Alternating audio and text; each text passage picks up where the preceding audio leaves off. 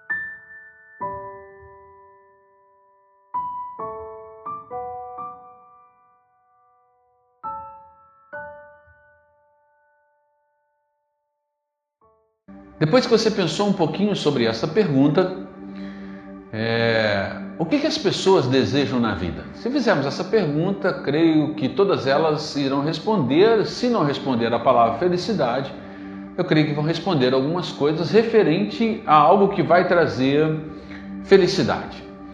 E as ideias que elas têm sobre o que a fariam felizes vai variar. Para muitas pessoas, a busca pela felicidade é ter dinheiro. Para outras, vai ao extremo de ter dinheiro e sim abrir mão de tudo. Mas todas elas querem ser felizes e querem encontrar isso. Um erro comum que nós encontramos nessa direção é que a felicidade, muitas pessoas cometem o seguinte erro: não entendem que a felicidade não pode ser um objeto, mas a consequência. Então, quando você procura Deus, você encontra a felicidade. O que isso nos ensina? A maioria das pessoas busca o seu bem-estar a cada momento e fazem coisas que elas pensam que vão aumentar o seu bem-estar. Coisas que pensam que se as tiverem, elas vão sentir o quê? Elas vão sentir mais segurança, melhores com elas mesmas e mais preenchidas. Vamos dar exemplo então do que, que as pessoas muitas vezes buscam e acham que aquilo vai dar felicidade. Pensando em mais segurança, as pessoas pensam num bom emprego, ou até mesmo num curso superior, ou até mesmo num carro, ou até mesmo numa casa própria. Agora nós temos também pessoas que querem é, melhores, serem melhores com elas mesmas. E diante disso, achando que vai trazer a felicidade, começam então a fazer um regime, ou então cortam o seu cabelo, ou então compram uma roupa, ou então começam a fazer ginástica, ou até mesmo começam a andar de bicicleta. E essas coisas acham que vai realmente levar elas a terem felicidade. E outras então querem é, mais serem preenchidas, outras querem ser preenchidas. Então, como, né? um exemplo a respeito de serem preenchidas. Elas então entram num relacionamento, num relacionamento de namoro, ou entra até mesmo no relacionamento em algo mais profundo de um casamento, ou um relacionamento de amizades e acham que aquilo então vai trazer a felicidade. E assim as pessoas vão conduzindo as suas vidas e, na verdade, em busca de satisfação. E isso é um erro, porque não necessariamente mas pode levar as pessoas ao, aos erros quando começam as frustrações diante dessas coisas que elas estão buscando ou que buscaram que elas teriam ali uma base para poder ter a felicidade. Vamos lá. Elas acham que a felicidade está no emprego. A partir do momento que surgiu algum problema dentro do emprego, elas então ficam frustradas e com isso perdem a felicidade. Ou então, dentro de um namoro, estão ali e perdem a felicidade porque o namoro acabou. Então, eu também quero trazer outros exemplos a respeito disso. Se você está gostando de uma pessoa, mas não está sendo correspondido, e esse é o seu alvo, o relacionamento, você então quer ser feliz e muitas vezes você se submete a situações que não deveria se submeter, até mesmo porque aquela situação não trará felicidade, você tem uma entrega total e um comportamento dentro até mesmo de um namoro que você não deveria ter e acaba trazendo cada vez mais frustração. O outro exemplo que a gente pode dar a respeito disso é no trabalho, como já foi falado aqui. O seu objetivo é apenas ganhar dinheiro porque você acha que ganhar dinheiro trará felicidade. E diante disso, muitas pessoas mentem, muitas pessoas subornam, muitas pessoas enganam e exploram os outros para conseguir a felicidade que tanto procuram. Então você pode estar perguntando: como é que eu vou conseguir então a felicidade? Então, como se consegue a felicidade? buscando o Senhor e confiando nele. Aí sim, mas a sua meta, o seu objetivo é o Senhor. A felicidade será consequência. Felicidade não pode ser o seu objetivo, quando nós falamos já no início desse estudo. Se só podemos gozar a felicidade vivendo as consequências contínuas de circunstâncias favoráveis, então a vida não é nada fácil para a maioria das pessoas. Certo? Não somos felizes com base apenas em situações favoráveis. Elas constituem um aspecto da vida, mas não aquilo que a vida é feita. Mesmo que as circunstâncias pudessem fazer-nos felizes, é impossível encontrá-la adequadamente, mantendo sempre a coerência com os nossos valores. Mas se o seu alvo não é uma busca da felicidade, mas sim conhecer o Senhor Deus e viver os princípios que ele nos rege pela sua palavra, assim viveremos a felicidade. Se a sua vida é por usar situações que parecem no seu dia a dia para praticar os princípios aprovados por Deus, a felicidade virá porque um senso de realização, um senso de satisfação, de libertação começarão a brotar do seu interior a cada dia. Porque você está conhecendo o Senhor, os seus princípios, e você coloca os princípios do Senhor Deus em todas as suas ações, e a partir daí você vai começar a viver um gozo que você nunca viveu. Por isso que a palavra do Senhor diz um texto que nós podemos encaixar exatamente a esse momento, que é do seu interior fluirão rios de água viva. Você vai ver que do seu interior fluirá gozos e alegria que irão atingir e alcançar a vida das pessoas. É certo que nessa busca nós viveremos também momentos difíceis, momentos que irão contrariar a nossa vontade. Mas é certo que haverá paz no nosso interior, uma paz crescente na medida das suas respostas para com Deus. Deus ele ensina, a gente pratica e responde segundo aquilo que Deus quer. Nós podemos desenvolver uma capacidade maior de sermos felizes. Uma delas é procurando ver Deus nas circunstâncias e não apenas nos homens. O outro ponto importante é sendo grato a Deus por aquilo que Ele nos tem dado em vez de murmurarmos por aquilo que nós não temos ou até mesmo perdemos. O outro ponto importante é colocando Deus no centro da nossa vontade, tendo como alvo da vida conhecê-lo e experimentá-lo, e assim encontraremos alegria diária e prazer diário. Se acordarmos a cada dia e falarmos assim: Eu quero conhecer mais o Senhor no meu dia a dia e olharmos com esse olhar para todas as situações, nós teremos um crescimento e um prazer no final, quando nós deitarmos na cama para dormirmos, teremos a alegria do levantar no outro dia. Outro ponto importante para nós. Quando crescemos na revelação da salvação que o Senhor nos concedeu através do seu Filho Jesus Cristo, ao saber que nossas necessidades já estão supridas e não serão supridas, mas elas já estão supridas e que o Senhor nos guiará nas horas difíceis.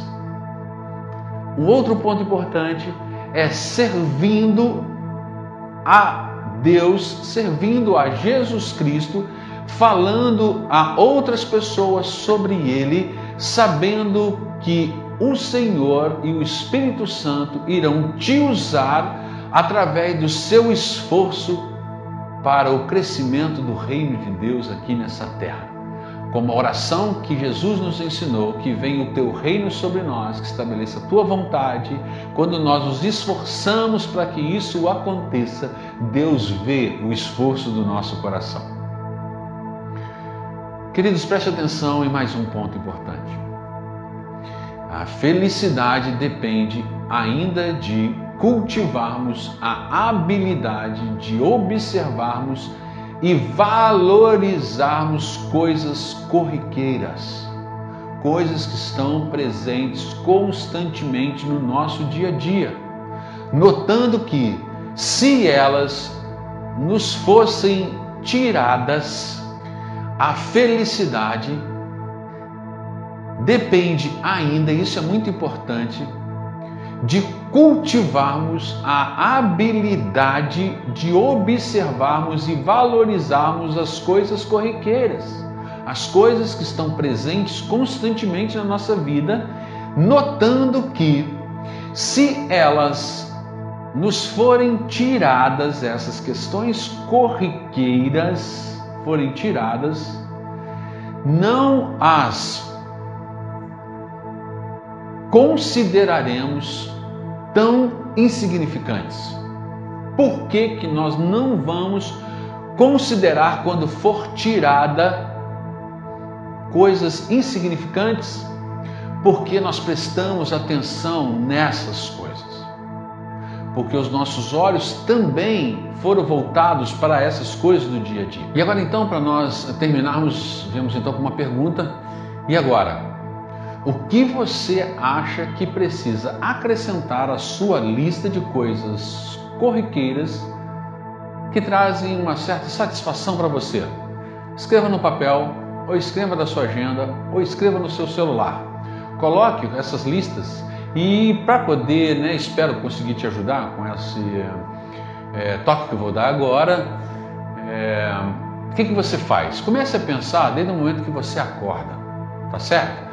Você acordou? Quais são as coisas que estão diante dos teus olhos?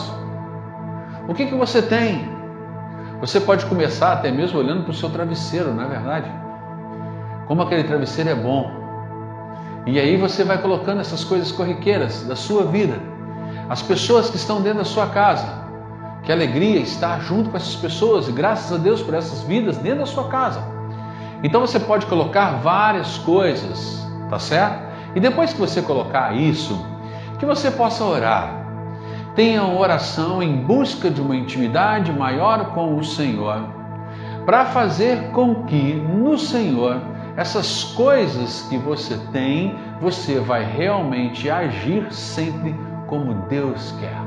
E você vai ver que a alegria que só o Senhor, que a felicidade que só o Senhor pode trazer, num relacionamento, numa intimidade com Ele, você vai começar a sentir isso. Que Deus te abençoe.